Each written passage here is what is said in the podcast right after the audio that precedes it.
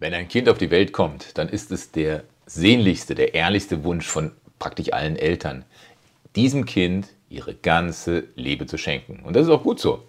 Denn Kinder, sie kommen als unfertige, als eine geistige Frühgeburt auf die Welt. Sie sind, weil sie unfertig sind, weil sie eine geistige Frühgeburt sind, und bitte entschuldige diesen Begriff, aber ich gebrauche ihn, weil er psychologisch betrachtet eigentlich genau das ausdrückt, wie wir als Kind zur Welt kommen. Wir sind unfertig, wir brauchen noch eine ganz lange Zeit der Entwicklung. Und weil wir als unfertige geistige Frühgeburt auf die Welt kommen, sind wir auf den Schutz und die unbedingte Liebe beider Eltern angewiesen. Wenn du das nochmal vergegenwärtigst, ein Kind kommt zur Welt, die ersten Blicke, die ersten Gesten und später auch die ersten Worte in ihrem Leben, all das zeigt von dem Kind sein ganzes Hoffen, seine ganze Sehnsucht nach seinen Eltern, dass die Eltern bereit sind, ihm auf dem Weg ins Leben schützend und liebevoll zur Seite zu stehen. Betrachte doch diese kleinen Kinder. Sie strecken ihre Ärmchen aus und wir als Eltern, wir nehmen sie in den Arm. Sie schenken uns ihr Lächeln und wir als Eltern, wir lächeln mit vollem Herzen in tiefer Innenbrunst zurück. Und dieses Band der Liebe, dieses Band der Einheit, die ist so kostbar. Sie stellt sich praktisch wie von alleine zwischen Eltern und ihren Kindern ein. Eine dyadische, kostbare Bindung. Auf diese Weise entsteht genau das, was in der Psychologie Bindung genannt wird. Und diese Bindung zwischen dem Kind und den Eltern wird durch eine Trennung der Eltern katastrophal schwer beeinträchtigt. Und wie wir Eltern diese katastrophale Situation aber etwas entschärfen können, davon handelt der vierte Teil in der Kurzserie Was tun bei einer Trennung. Komm rein in dieses Video. Es lohnt sich, mal darüber etwas näher nachzudenken, dass wir den Blick mal von der Trennung zwischen den Eltern auf den Schutz unserer Kinder werfen.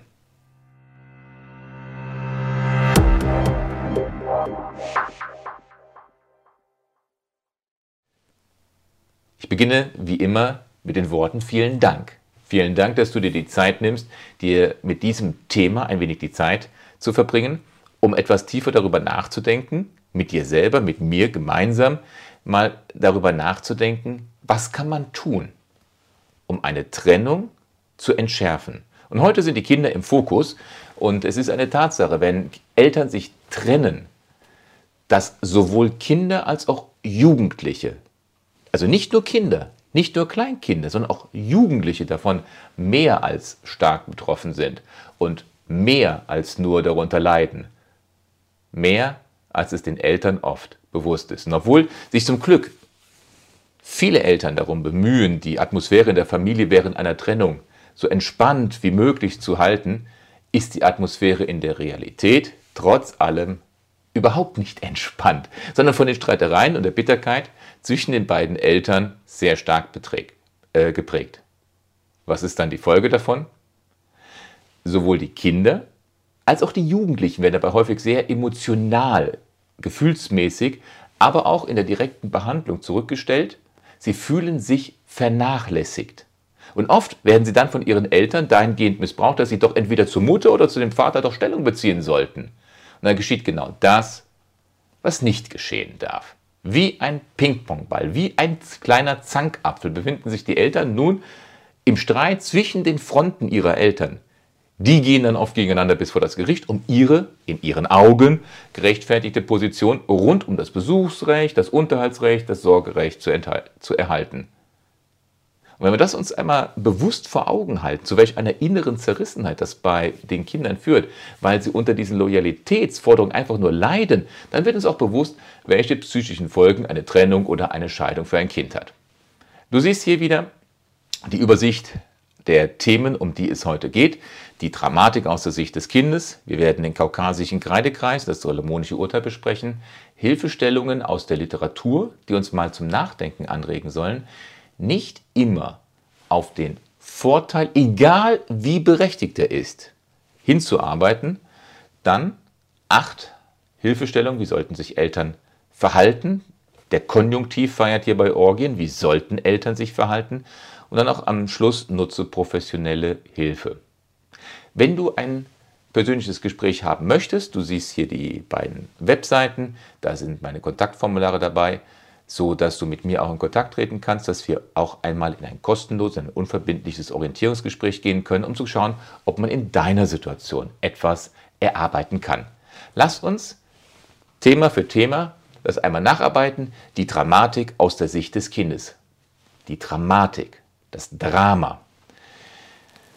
Das Kind, der Jugendliche, ist in einer Situation, die wir wirklich als Drama bezeichnen können. Die kann gar nicht dramatischer sein.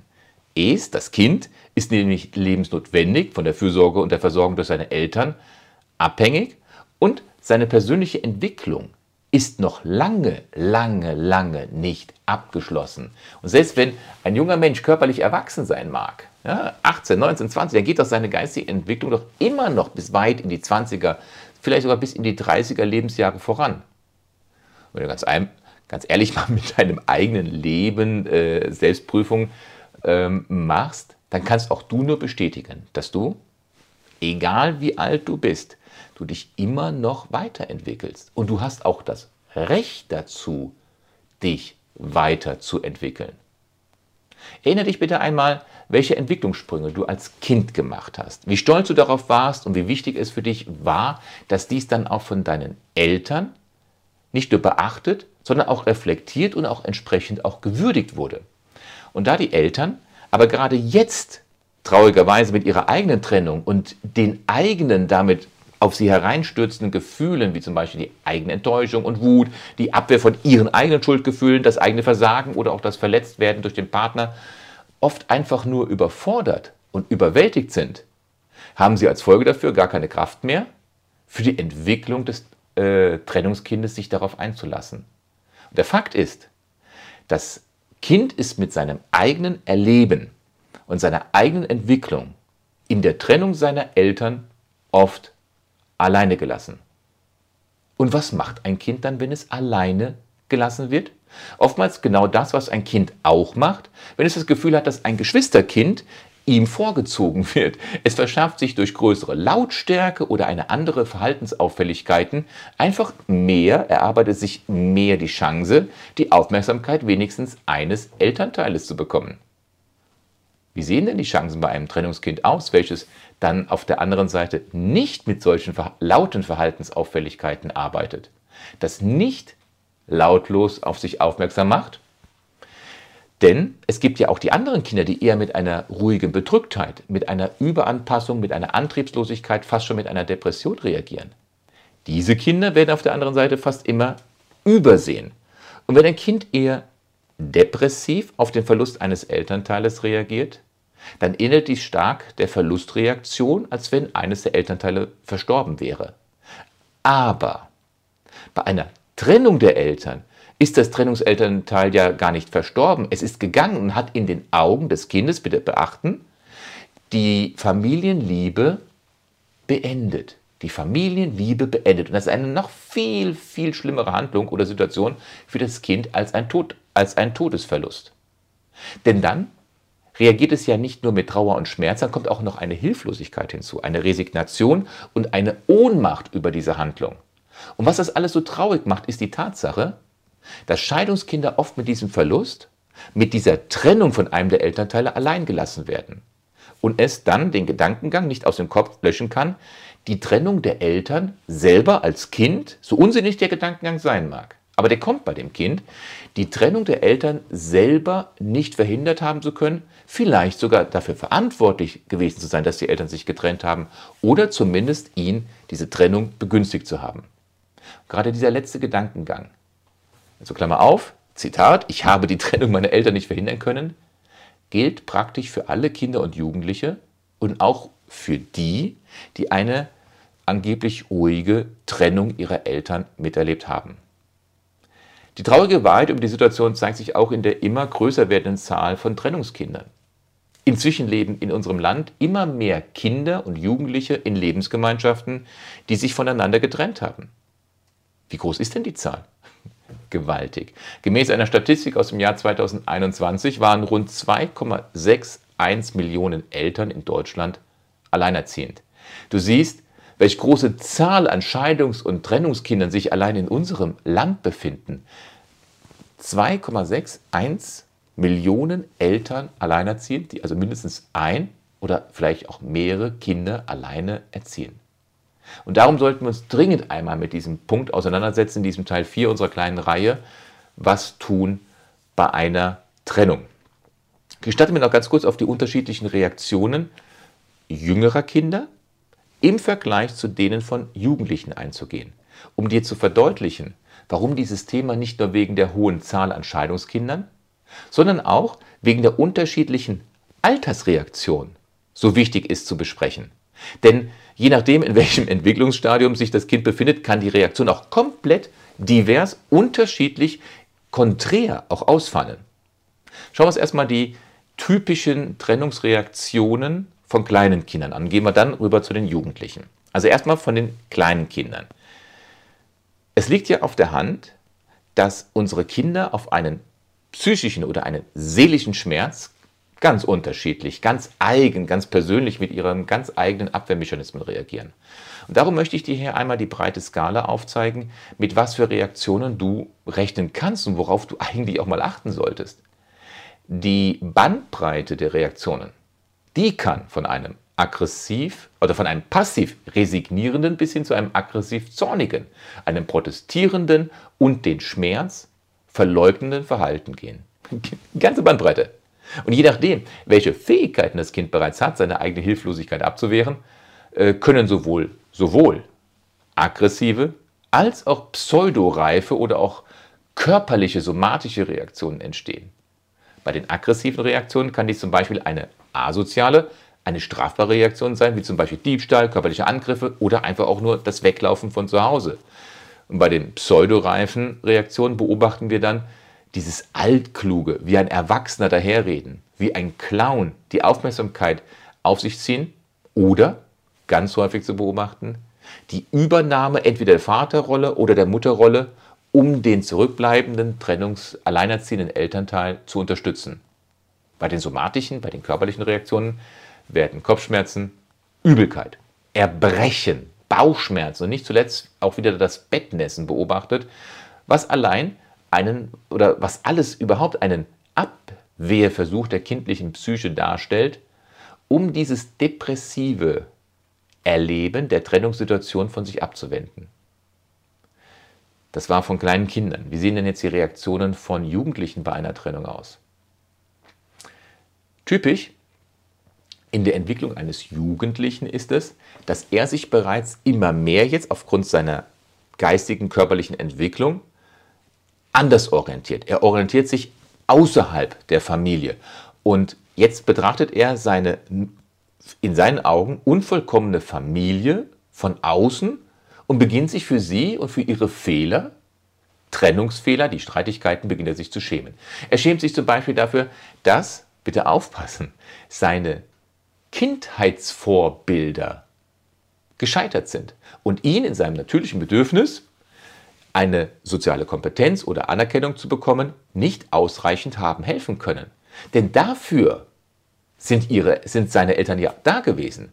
Sie haben nämlich die Aufgabe, alle Eltern haben die Aufgabe und sie haben auch wirklich die Pflicht, ihren Kindern eine soziale Kompetenz und auch eine ganz klare Form der Anerkennung zu schenken. Und damit sie sich dann später selber als starke Erwachsene alleine in der Gesellschaft auch zurechtfinden können. Diese Forderung nach ihren Eltern. Diese Forderung können alle Kinder und Jugendliche zu Recht an ihre Eltern stellen. Geben ihnen ihre Eltern diese Kompetenz und diese Anerkennung nämlich nicht, dann sind praktisch alle Kinder natürlicherweise frustriert und sie entwickeln selber ein starkes Schamgefühl dafür, dass sie ja inkompetent in der Gesellschaft sind. Und typische Abwehrreaktionen auf dieses Schamgefühl können zum Beispiel sein die Flucht in einen exzessiv betriebenen Sport, der Rückzug aus sämtlichen sozialen ähm, Kontakten, der Missbrauch der Nahrungsaufnahme oder Nichtnahrungsaufnahme als Ventil oder, oder, oder.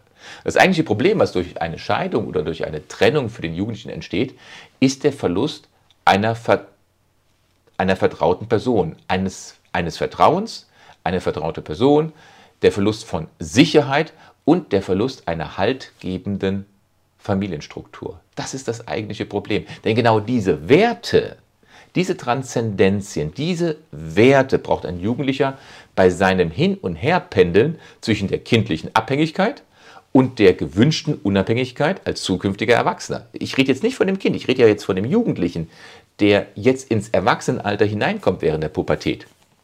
Und dieses Hin- und Herpendeln ist für ihn in seinem speziellen Übergangsalter so wichtig, damit er seine Entwicklungsstufen, welche er wie jeder andere Jugendliche auch machen muss, in Ruhe auch durchführen kann. Er muss immer wieder kurz raus in die Erwachsenenwelt, um dann wieder in das Nest der Eltern zurückzukommen. Haben sie diese Ruhe aber nicht, dann reagieren Jugendliche oft sehr extrem.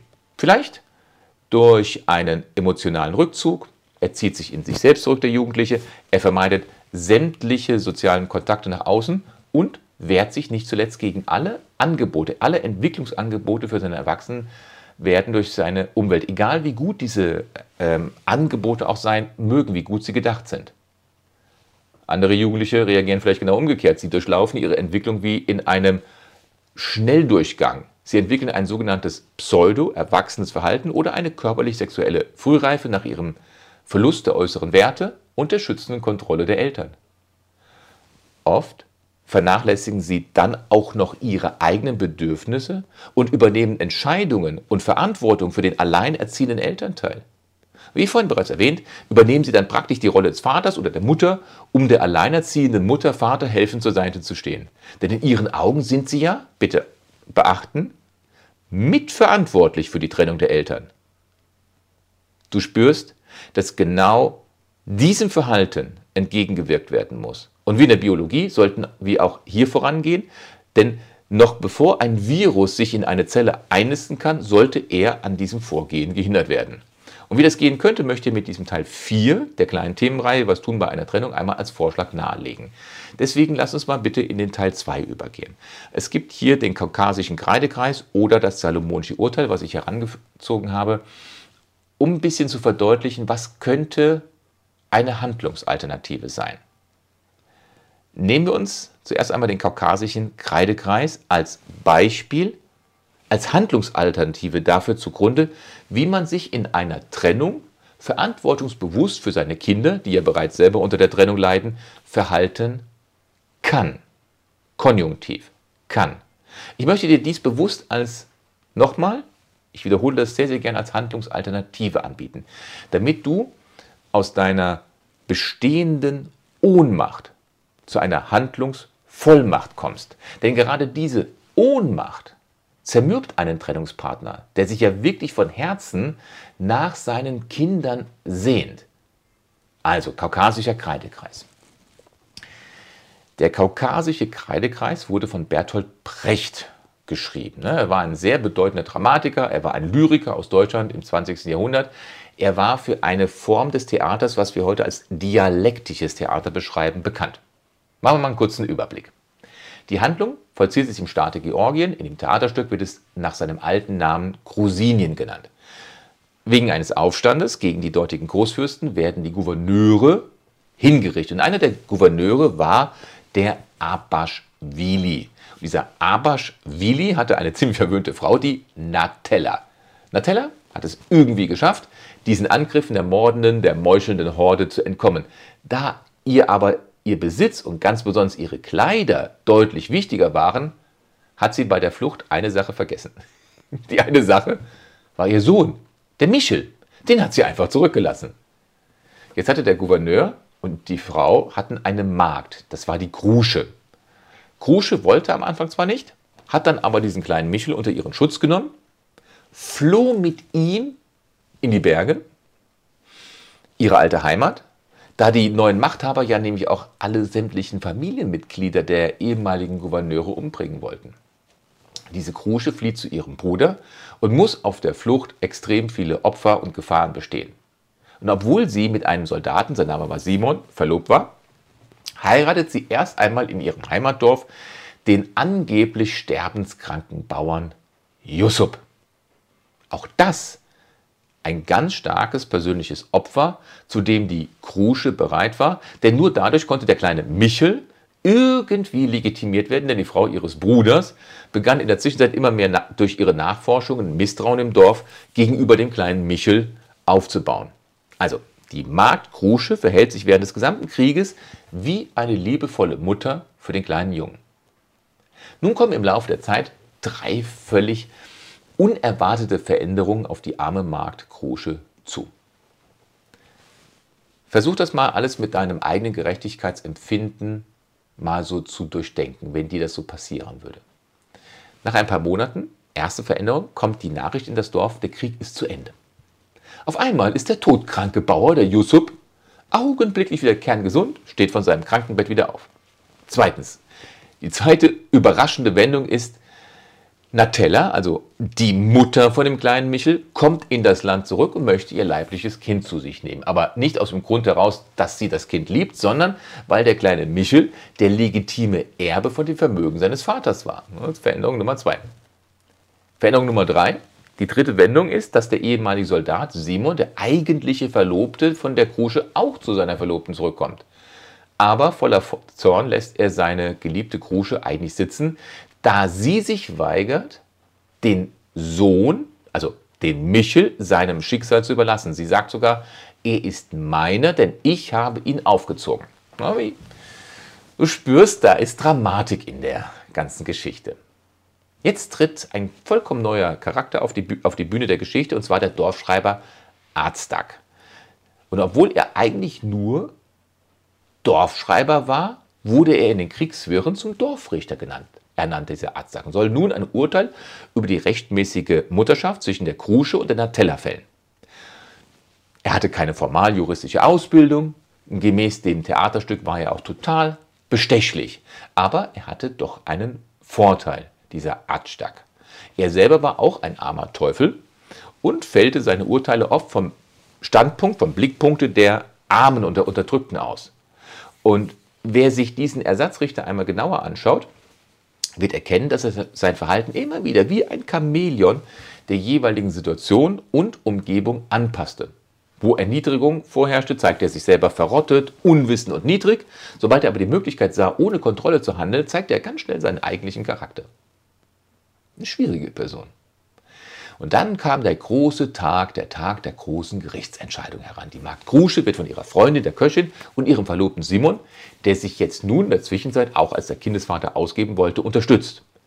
Die leibliche Mutter, Natella, ihrerseits kommt mit zwei Anwälten, welche dem Dorfrichter, ach was für ein Zufall, dem Adstag, sogar ein Bestechungsgeld zahlen wollten. Sie beruft sich, die Natella, in ihrer Rede natürlich logischerweise auf ihre biologische Mutterschaft aber allen anderen Zuschauern, das ganze Dorf war jetzt anwesend, war es klar und deutlich, dass sie das Kind nur dafür braucht, um an das Erbe ihres Mannes zu gelangen. Stell dir mal vor, das Kind wäre jetzt dein Kind gewesen. Wie hättest du dich jetzt verhalten, wenn all das geschehen würde? Dir wäre so ein Unrecht passiert, jetzt will man dir die Kinder wegnehmen. Vielleicht empfindest du jetzt richtig Mitgefühl mit der Krusche, denn auf der anderen Seite erklärt die Magd gegenüber dem Richter ganz schön mutig, er ist ja gar kein richtiger Richter und hat auch nicht die Befähigung zu diesem wichtigen Amt. Er sei also befangen. Und mehrfach wiederholt sie, was sie für das Kind getan hatte, unter welchen Opfern und unter welchen Entsagungen sie es gerettet hat und großgezogen hatte. Spürst du die Liebe von der Krusche? Spürst du vielleicht deine Liebe jetzt zu deinen Kindern? Die Gerechtigkeit, dein gerechter Zorn? Ich habe doch für meine Kinder alles getan. Schauen wir weiter, was der Adstag jetzt macht. Der Dorfrichter Adstag zieht jetzt einen Kreis aus Kreide, der kaukasische Kreidekreis, um den Michel herum. Seine Aussage ist jetzt folgende. Die richtige Mutter wird das Kind logischerweise aus dem Kreis ziehen. Schließlich würde sie doch als Mutter am meisten Mutterliebe haben und wegen dieser meisten Liebe auch die meiste Kraft aufwenden. Natella, logischerweise, zog da auch mit aller Kraft ähm, an den Michel. Und aus Mitleid und aus Angst, dass dem Michel etwas passiert, ließ die Krusche sofort den Jungen los.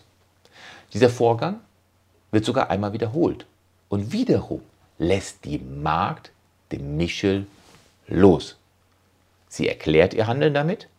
Dass sie es ja, das Kind, nicht zerreißen könne. Denn schließlich hatte sie dem Michel zuvor all die schwierigen Zeiten mit ganz viel Liebe großgezogen. Loslassen. Was war die Folge in dem Theaterstück? Anstatt der Richter erkannte ganz schnell, wer die wahre Mutter war, spricht der Krusche vor allen Leuten das Kind, die Mutterschaft und das Erbe des Kindes zu. Und führt auch noch die Scheidung zwischen Krusche und dem Bauern Josef durch. Diese Geschichte von Bertolt Brecht basiert auf einer ca. 3000 Jahre älteren Geschichte aus dem Alten Testament. Wir kennen diese Geschichte vielleicht als das Salomonische Urteil. Auch hier eine ganz kurze Zusammenfassung. König Salomo, der König der Juden damals, war für seine übergroße Weisheit und seine sehr, sehr klugen Entscheidungen in der damaligen Zeit weltberühmt. Da kamen Könige von überall her, um seine Weisheit zu hören. Und in der Bibel wird jetzt von einem Fall gesprochen, in welchen sich zwei Frauen um einen neugeborenen Jungen gestritten haben. Beide hatten ungefähr zur selben Zeit ein Kind bekommen, jedoch hat eine das Kind bei sich im Bett gehabt und hat es wahrscheinlich beim Umdrehen im Bett während des Schlafens erdrückt. Das tote Kind hatte sie dann der anderen Frau untergejubelt, die aber am nächsten Tag logischerweise sah, das ist alles andere als mein eigenes Kind. Das ist nicht mein Kind. Beide behaupteten nun steif und fest, jeweils die richtige Mutter zu sein und sind von einem Richter zum nächsten bis zum König Salomo gekommen. Und Salomo, der jetzt als König ganz frisch im Amt war und auch noch sehr jung war, hat jetzt etwas ganz Interessantes gemacht. Er befahl einem Soldaten nach der Anhörung beider Mütter, dass er das Baby in zwei Teile zerlegen sollte. Und jede Frau bekommt eine Hälfte des Kindes. Wäre ja dann gerecht. Und während eine der beiden Mütter, äh, der, der Frauen damit einverstanden war, protestierte die richtige Mutter vehement und wollte das Kind lieber der anderen Frau überlassen. Und hier siehst du, welchen Teil Bertolt Brecht für seine Geschichte des kaukasischen Kreidekreises wohl übernommen hat. In diesem Moment, als die Frau das Kind der anderen Person überlassen wollte, stand es für Salomo fest, dass sie die richtige Mutter war und folgerichtig gab er ihr das Kind ganz und in einem Stück. Dieses, in, dieses intelligente und von Weisheit nur so strotzende Urteil das sprach sich logischerweise im ganzen Land herum. Die Israeliten waren überglücklich, einen so intelligenten, einen weisen und Weisheit habenden Regenten zu haben. Denn der Unterschied zwischen äh, Wissen, Erkenntnis und Weisheit ist, ich weiß, dass Autos gefährlich sind. Ich erkenne das Auto, um die, e-, das Auto, das da um die Ecke fährt, das könnte mir gefährlich werden. Nicht die parkenden Autos, sondern das Auto, was um die Ecke fährt. Und Weisheit ist das Richtige tun, also nicht auf die Straße zu laufen. Also die Israeliten, damals die Juden, hatten einen coolen König gehabt, einen weisen König. Das war jetzt der Teil 2, um zu zeigen, es gibt auch Handlungsalternativen. Auch wenn jemand fürchterlich im Recht ist, kann es von großer Weisheit zeugen, loszulassen. Das ist also die Take-Home-Message, dass das unter gewissen Umständen besser ist, das Leben, die Unversehrtheit des Kindes eher durch ein Loslassen zu erkaufen, als das Kind in einem Streit zwischen einem anderen Partner in Stücke zu zerreißen. Schauen wir uns mal den Teil 3 an. Wie können, wie sollten Eltern sich jetzt verhalten? Es ist eine sehr persönliche kleine Übersicht meiner Empfehlung. Ich habe da mal acht Punkte draus gemacht. Lass uns mal mit den einzelnen kleinen Punkten mal das durcharbeiten. Wie können Eltern sich nun am besten verhalten? Der Schutz der Kinder beginnt bereits im Kopf der Eltern. Kinder können sich gegen ihre eigenen negativen Gefühle, wie zum Beispiel Frustration, Wut oder Hass, noch lange nicht so gut abgrenzen, wie es vielleicht ein Erwachsener kann. Und es ist hier dann auch egal, ob es sich nun um ein kleines Kind oder um einen Jugendlichen handelt. Das ist ein Gesetz, was bei allen Kindern gilt. Wenn Eltern sich miteinander streiten und auch wenn das Kind überhaupt nichts mit diesem Streit zu tun hat, so fühlt es sich trotzdem immer, Ausrufezeichen, immer mit einbezogen und empfindet die schlechten Gefühle, die Verunsicherung, die Ablehnung, die zwischen den Eltern besteht, als etwas, was auf ihn, das Kind, gerichtet ist. Das ist Psychologie. Das ist erst, das musst du jetzt schon mal wissen. Der Schutz der Kinder beginnt bereits im Kopf der Eltern, wenn du dir dessen bewusst bist. Du streitest, streitest dich mit deinem Partner oder Ex-Partner und die Kinder beziehen das alles auf sich. Punkt Nummer 1. Einfühlungsvermögen, Punkt Nummer 2. Es ist eine verdammt schlimme Zeit, wenn Eltern sich trennen. Und wenn Eltern es nicht schon genug, schwer genug haben während dieser Zeit. Sie müssen auch noch als Krisenmanager, als Tröster und als Unterstützer für das Kind da sein.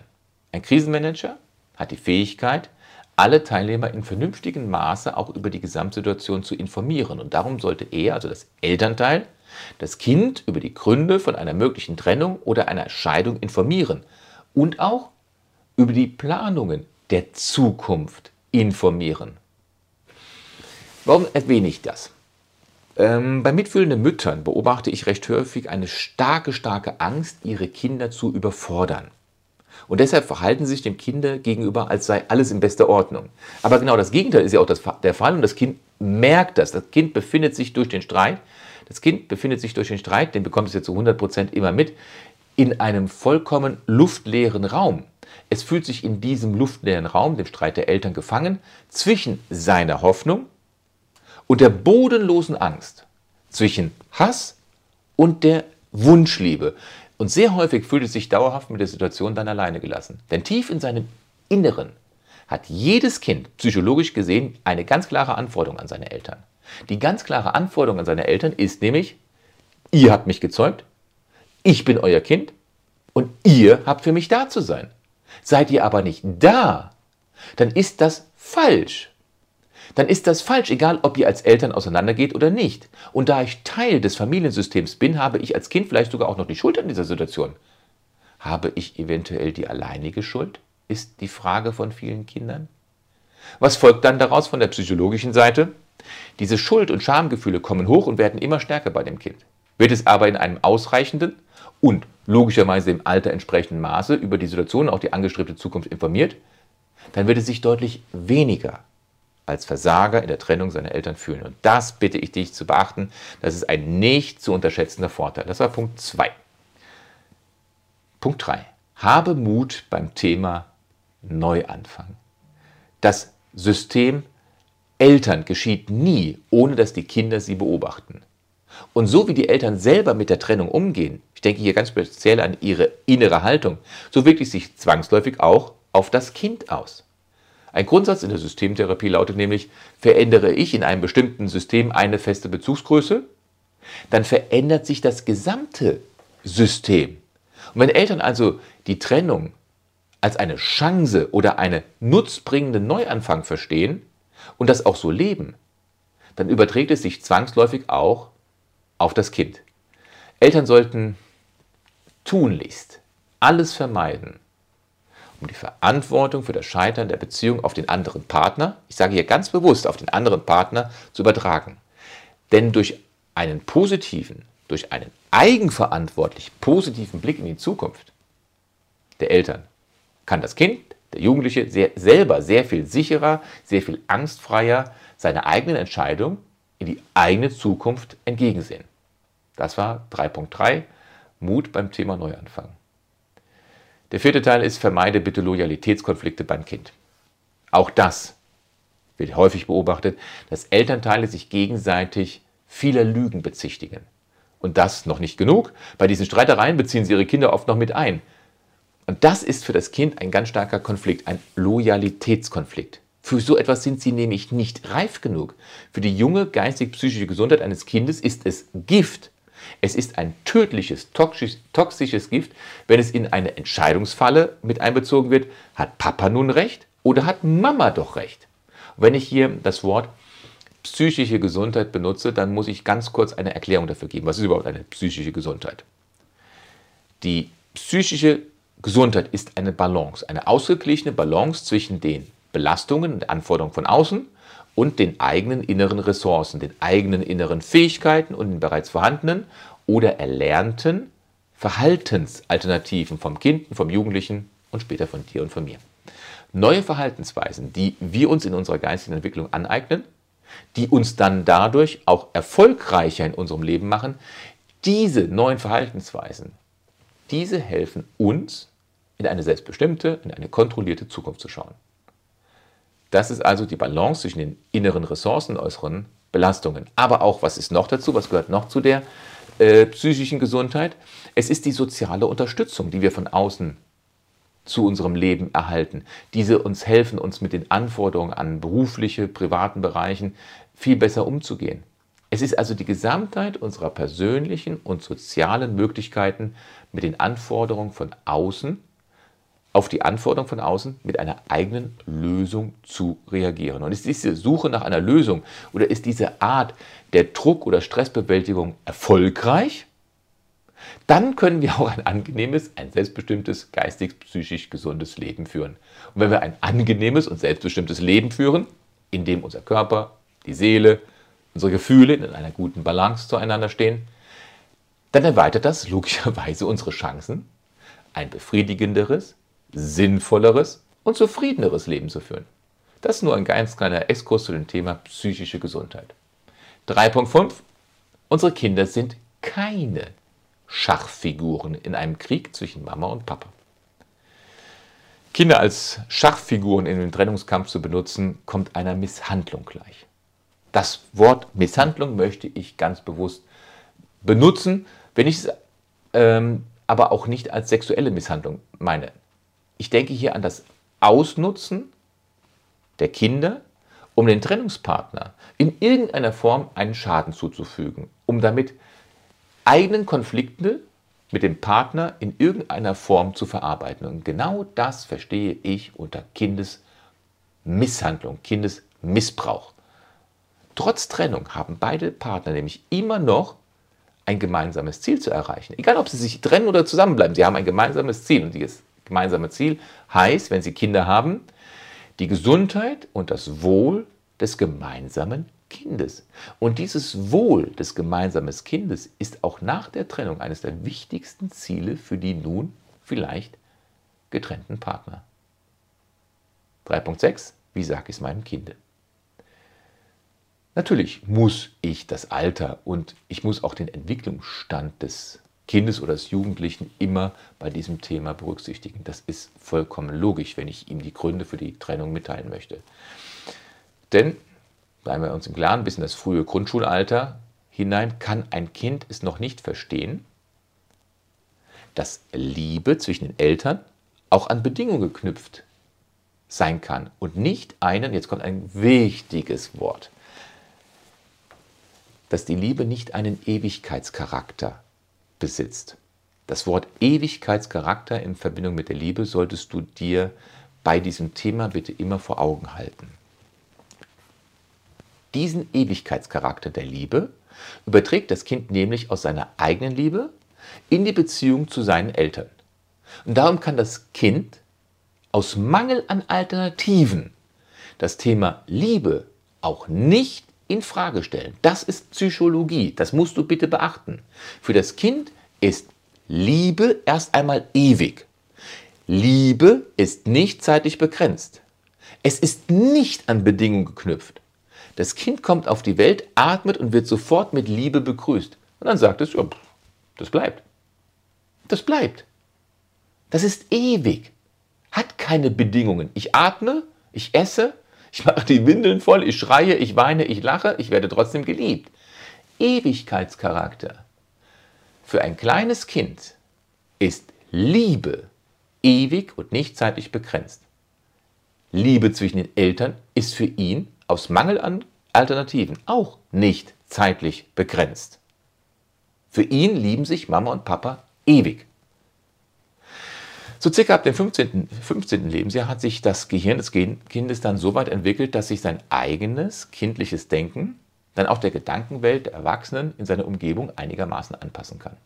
Bitte beachte auch, dass rein kognitive Erklärungen weder ein Kind noch einen Jugendlichen auf Dauer beruhigen können. Was kann ihn denn aber beruhigen? Wenn es nicht die kognitiven Dinge sind.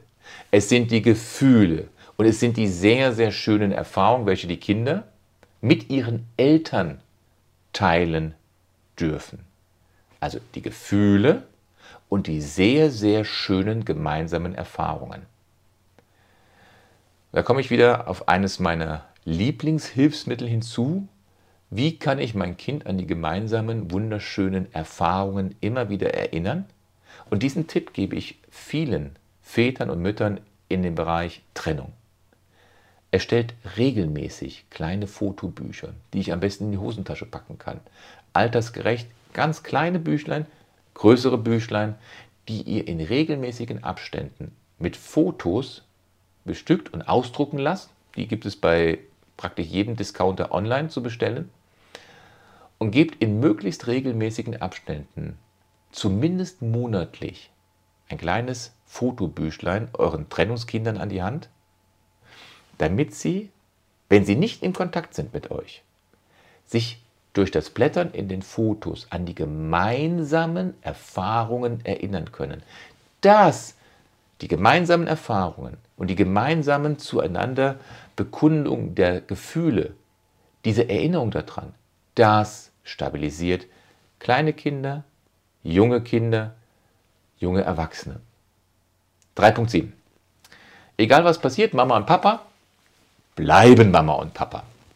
Unterschätze bitte nicht diesen Satz, der den Kindern auch immer und immer wieder gezeigt werden muss. Bitte unterschätze nicht die Macht dieses Satzes.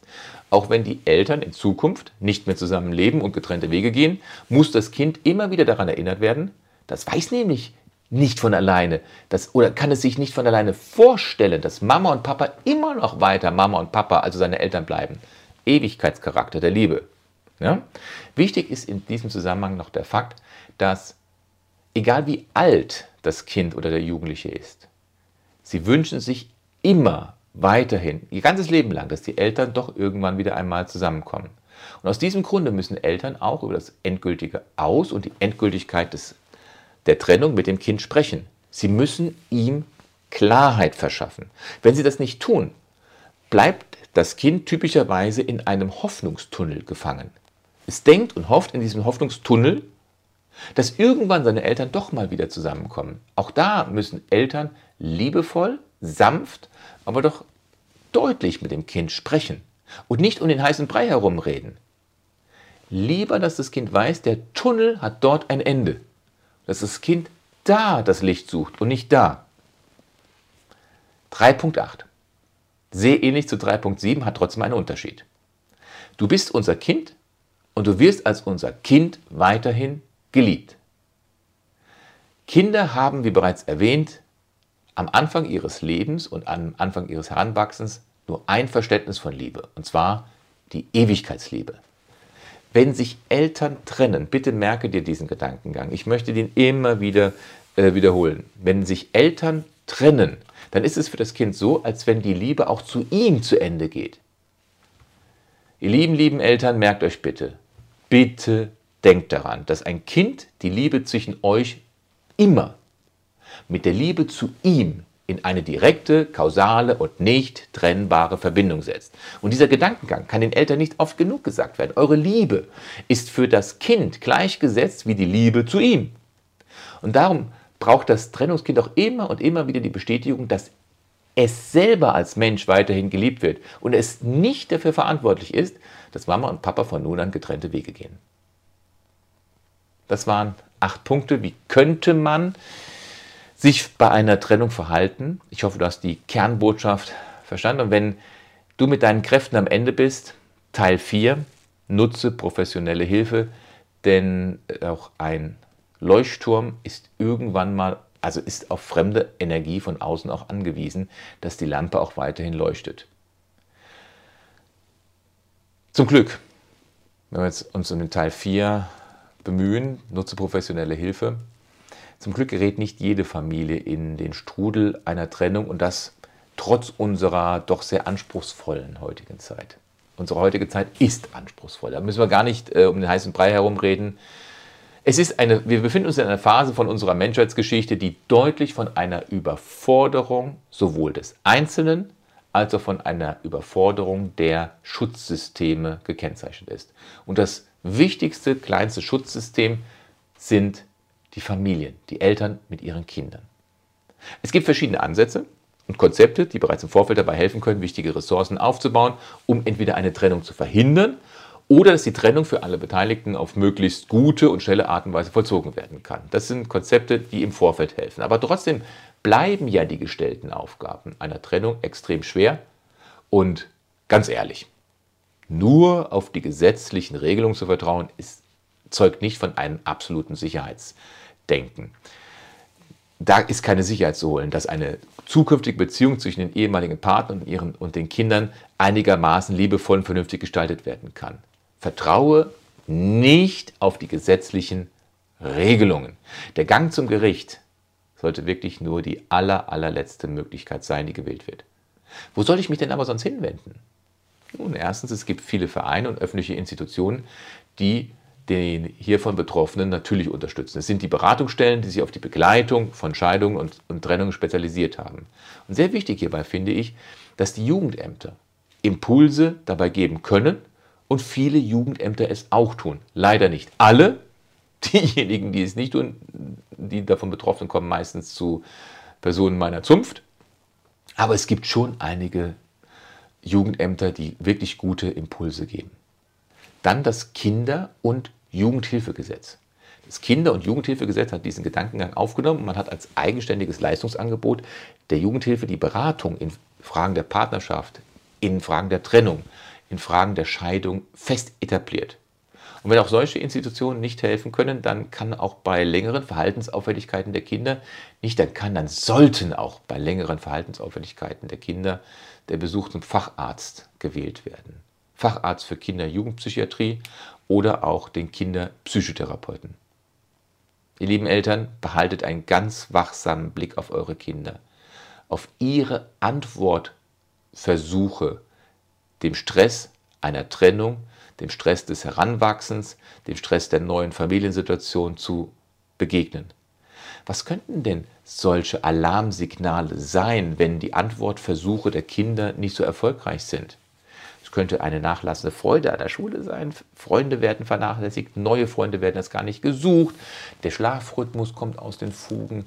Aus einem ruhigen Kind wird ein aggressives Kind, ein widerspenstiges Kind.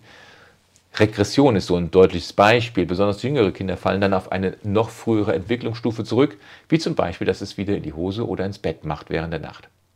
Bitte, liebe Eltern, schiebt das nicht auf irgendwelche pubertären Veränderungen zu. Bitte, bitte beobachtet eure Kinder. Seid ihr in einer Trennung? Bitte, bitte beobachtet eure Kinder noch genauer. Geht bei solchen Anzeichen zu einem Kinderarzt, zumindest zu einem Hausarzt. Dieser wird dann in aller Ruhe beurteilen, ob es sich dann nicht vielleicht doch lohnt, einen Psychiater speziell bei Jugendpsychiatrie mit einzubeziehen. Und dieser Psychiater, der sollte in aller Ruhe die Symptome diagnostizieren und behandeln. Er kann damit nämlich der gesamten Familie helfen. Nicht nur dem Kind, sondern wenn das Kind entlastet wird, werden auch die Eltern entlastet. Ne? Es wird dann wie in der Systemtherapie eine Stellschraube, große Veränderung bei allen. Er kann damit der ganzen Familie helfen mit den Belastungen, die durch eine Scheidung zwangsläufig entstehen. Sehr viel besser und für alle Beteiligten ruhiger umzugehen. Ich kann dir nur sagen, bleibe tapfer. Was ist denn eigentlich Tapferkeit? Tapferkeit ist nichts Neues. Wenn ich mal sage am Schluss meiner Videos, bleibe bitte tapfer. Ähm, wir reden jetzt über Trennung, Trennungskinder, Eltern vielleicht, die, die merken, ich bin zwar im Recht, aber ich muss loslassen. Dann ist Tapferkeit das Richtige. Es ist der Mut, eine Entscheidung, die ich verstanden habe, durchzuführen, aber dann auch durchzuhalten. Ich möchte das als Marathonläufer mal mit einem Marathon vergleichen. Am Anfang, die, wenn du ein Marathonläufer bist, dann wirst du diesen Vergleich verstehen. Die ersten 10, 12, 20 Kilometer sind nicht schlimm. Aber danach, so 25, 30, 35. Kilometer, wenn du dann einen Freund an der Seite hast, der dir sagt, komm, noch ein Kilometer, komm, noch ein Kilometer, dann sagt er dir nichts Neues der sagt dir nur, und das ist jetzt Tapferkeit, halte aus im Tun des Richtigen. Und deswegen erwähne ich am Schluss die Tapferkeit immer in meinen Videos, bleibe tapfer, um dir zu zeigen, a, ja, das ist richtig, was du gerade machst, wenn es richtig ist, wenn wir also eine Struktur gefunden haben, aber dann wie der, der Coach, wie der Drill Sergeant, auf den letzten Kilometern eines Marathons zu sagen, komm Markus, wir halten weiter durch. Wenn du Hilfe brauchst, in der Orientierung innerhalb deiner Situation, was kann man tun, was sollte man lassen, du siehst, wie vorhin schon gesagt, zwei Webseiten, der mediator.org oder werdewiderstark.de. Hier findest du auch meine Redemanuskripte, dass du das in Ruhe noch einmal durchlesen kannst oder den Link zu meinem Podcast, dass du dir die auch in Ruhe auf dem Weg zur Arbeit oder während des Joggens diese Videos in Ruhe einmal anhören kannst. Es ist mir wieder nicht gelungen, ich sehe auf die Uhr 49 Minuten, es ist mir wieder nicht gelungen, in einer halben Stunde so etwas zu besprechen. Der Wunsch war der Vater des Gedankens. Aber du merkst, wie wichtig diese einzelnen Videos sind, wie wichtig die Gedankengänge sind, dass man es nicht bei einem einzelnen Video belassen sollte, was sollte man tun bei einer Trennung, sondern die einzelnen Aspekte mal in Ruhe zu betrachten. Und jetzt haben wir schon den Teil 4 durch. Was ist bei einer Trennung zu beachten im Bereich der Kinder? Wir hatten über die Stabilität gesprochen, Teil 1. Dann haben wir über die Werte gesprochen, dann haben wir in Teil 3 die Grenzen besprochen. Und der Teil 5 wird darin gehen sein, dass wir den Nutzen, selten ein Schaden, wo nicht auch ein Nutzen ist, hervorheben. Was können wir jetzt aus der Trennung lernen?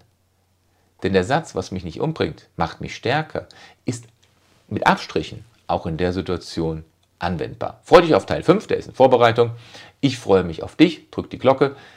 Ein Abonnement, ein Like wäre super als Dankeschön für diesen äh, Beitrag. Und noch einmal fühle dich eingeladen zu einem persönlichen Orientierungsgespräch, kostenlos und unverbindlich. Meine Kontakte findest du auf den beiden Webseiten. Alles Gute. Ich meine es wirklich so, wie ich sage. Bleibe tapfer im Tun des Richtigen. Bis dann, bis zum nächsten Video. Dein Markus. Thank you.